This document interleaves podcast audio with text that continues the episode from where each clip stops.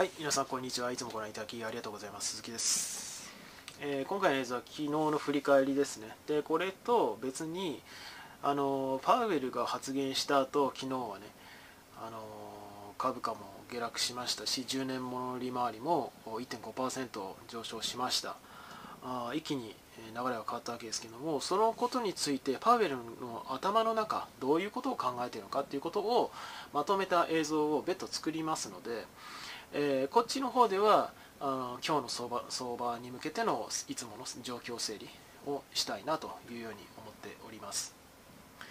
で自己紹介に関しては概要欄貼っておりますのでどうぞそちらをご参照ください。でまず僕が置かれている状況っていうのは昨日のプレーが始まる前の時点で85%キャッシュでした、まあ、ほぼキャッシュ。リスク全く取ってないです。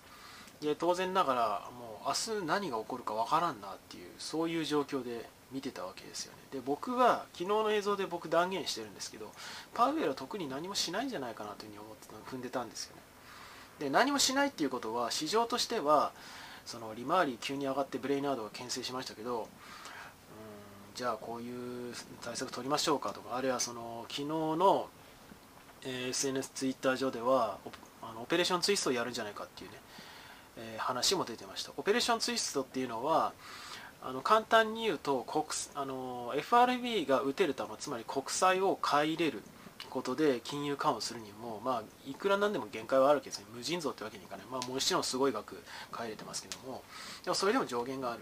でそういうことを考えるとその各、まあ、イールドカーブがありますね。債券の、えー償還までの期間と利回りの関係。で、えーよくうんやられるのはどっちだったっけな、えー、と短期の借りか短期の債券を売る売るのかな。売ってで長期を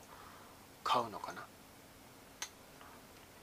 でそうすると長期の国債債券の利回りが下落する。でそれによってイールドカーブ調整して、えー企業側の負担を、減らすとかまあその逆もあるみたいなんですけどもそういうオペレーションやるんじゃないかっていうね、えーいう話も出てましたけどそれもなかった、えーまあ僕はないんだろうないだろうなというふうに思ってたわけですけど、まあ、基本的にななさそうだなということをおっしゃってる方の方が、まあ、比較的多いか多かったかなというふうに思いますけどおまあやっぱりなかったですよね。で昨日僕はあそういうわけでよりの時点あれプレーの時点でもう85%あー現金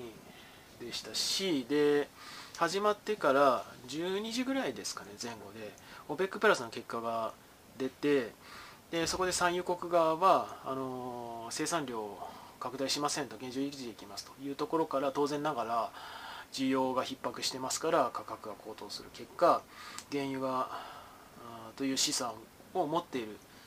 あ原油の価格が上昇するわけですよね。それによって、えーオイル系のオイル企業は軒並み上昇したと。で上昇し始めたところでこれうまく乗れたんですけどもお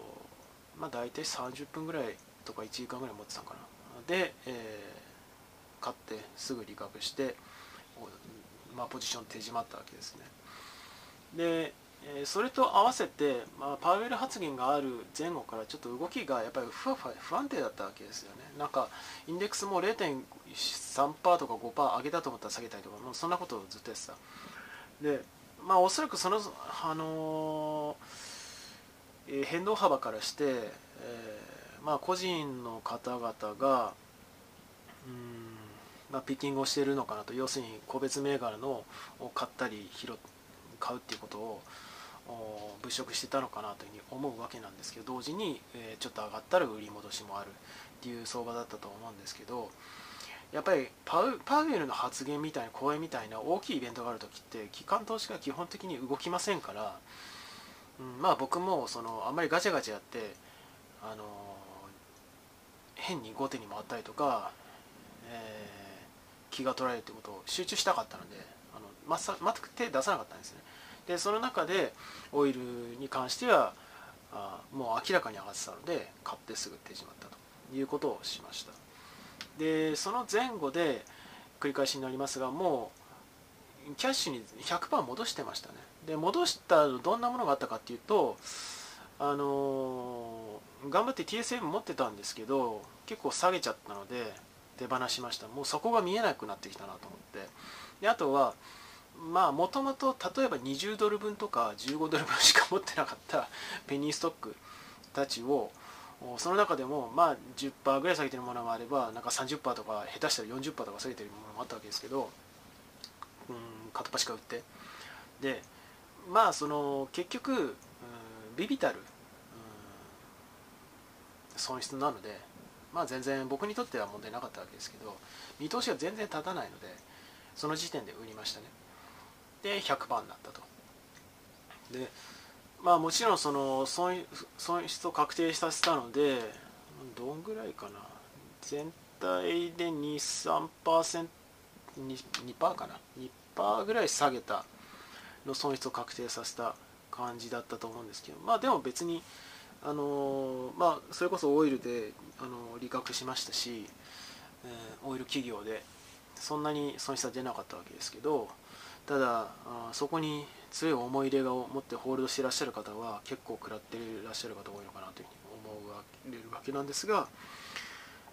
まあ、僕はそんな感じでした。で実際アパより発言が終わってみると まあ結局特に言及なかったですよね。このまま続行でいくと。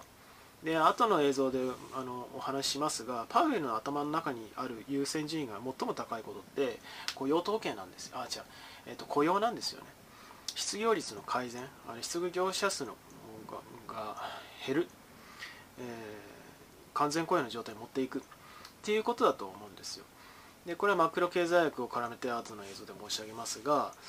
で僕はそれはあの去年の9月の時点で感じてましたし政策目標として改めて掲げる明示的に掲げる。もともとそうだったんですけどね FRB はによってもうとにかく雇用の確保っていうものを最優先に置くんだろうな。でそのためには他のことは優先順位低くして何かその悪影響は多少出てもいとわないと、えー、いうところは僕は感じていたので、まあ、個人的には予想通りだったと。でその後一時期ですね終わ,、えー、終わった時にはマイナススタンダードプラザ500も1.3%ぐらい下げてましたけど途中では午前2時半とか3時ぐらいからもうマイナス2.6とか7%ぐらいぐーって下げてったわけですよね。で当然ながらその間10年物利回り1.5%ぐらいまで上がってでその後落ち着いたのが多少。でも基本的には今も上昇トレンドだと思いますけどマージンコールも連発してたのかなっていうところはありますね。で今今日に限らずここ2週間ぐらいずっとその下げ相場でもう個人の方々特に含み損を多く抱えていらっしゃる方もマインド冷え切っていて繊維喪失していらっしゃる方も多いと思いますしもう耐え忍ぶだけでもう精一杯という方も多いと思いますしでさらにはマージンコール来て退場している個人もたくさんいると思うんですよね。要は開発力はどう考えても出ないっていう状況にある。でその中でそれが期間を中心に分かってる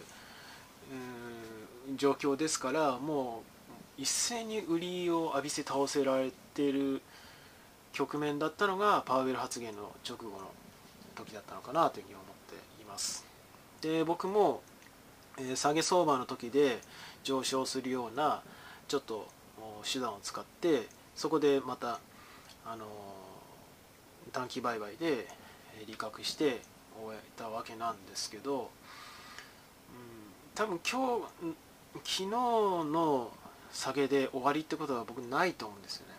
でなぜかっていうと今直前で申し上げた通りで個人まず個人のあるいはそのホールドしている側のマインドがもう冷え切っていることに加えて含み損を抱えもうすごい含み損を抱えていらっしゃるそのホールドしている比率が高ければ高いほど抱えていてしかもなんとか耐えしのごうっていうもう防戦一方。で開発力を生み出すことができない。っていうことにもう誰の目にも明らかな状態になっちゃったわけですよね。でさらに空売り比率は上がってますけどで上がって売りそのショートカバーをしてもまた売るっていうことが全然できる状況に今あるわけですよね。マインドの方がものすごい強気ですし利益も出ますから。でそれがじゃあ何かのきっかけ変わるかって言われると現状ではなんか材料らしきもの見当たらないんですよね。でその最大の理由っていうのはパウエルが容認方向で行くっていうことをもうはっきり明示してしまったからなわけです。でむしろパウエルはそれを望んでいる。ということなわけですね。市場が落ち着くのでその下落のスピードなりその金利の利回りの上昇の速度ってどのくらいのものか一気にここから例えば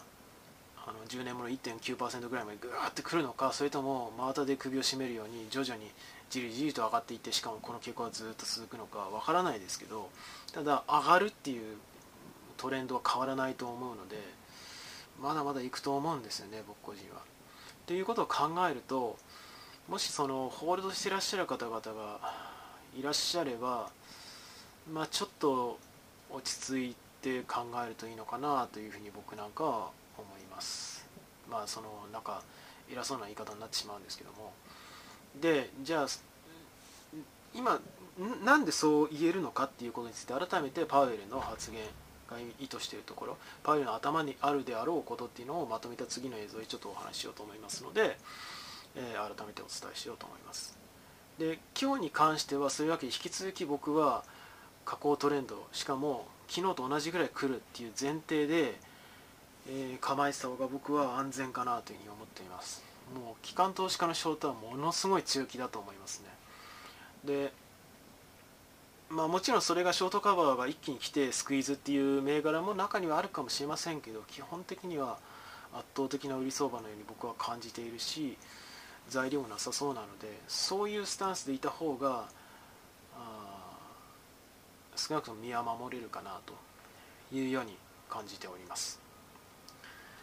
まあ、うん、今のタイミングではどの材料がとかこういう買いの、えー、イベントがになりそうなことありますよね。とかそういうのはパッと思い浮かばないですね。この結構な売り圧力の感性のもとでしばらく来るのかなというように捉えてた方がまあいろいろ対応しやすいのかなというふうには思っています。では最後になりますがよろしければチャンネル登録および高評価の方お願いできれば幸いです。では今回この辺でバイバイ。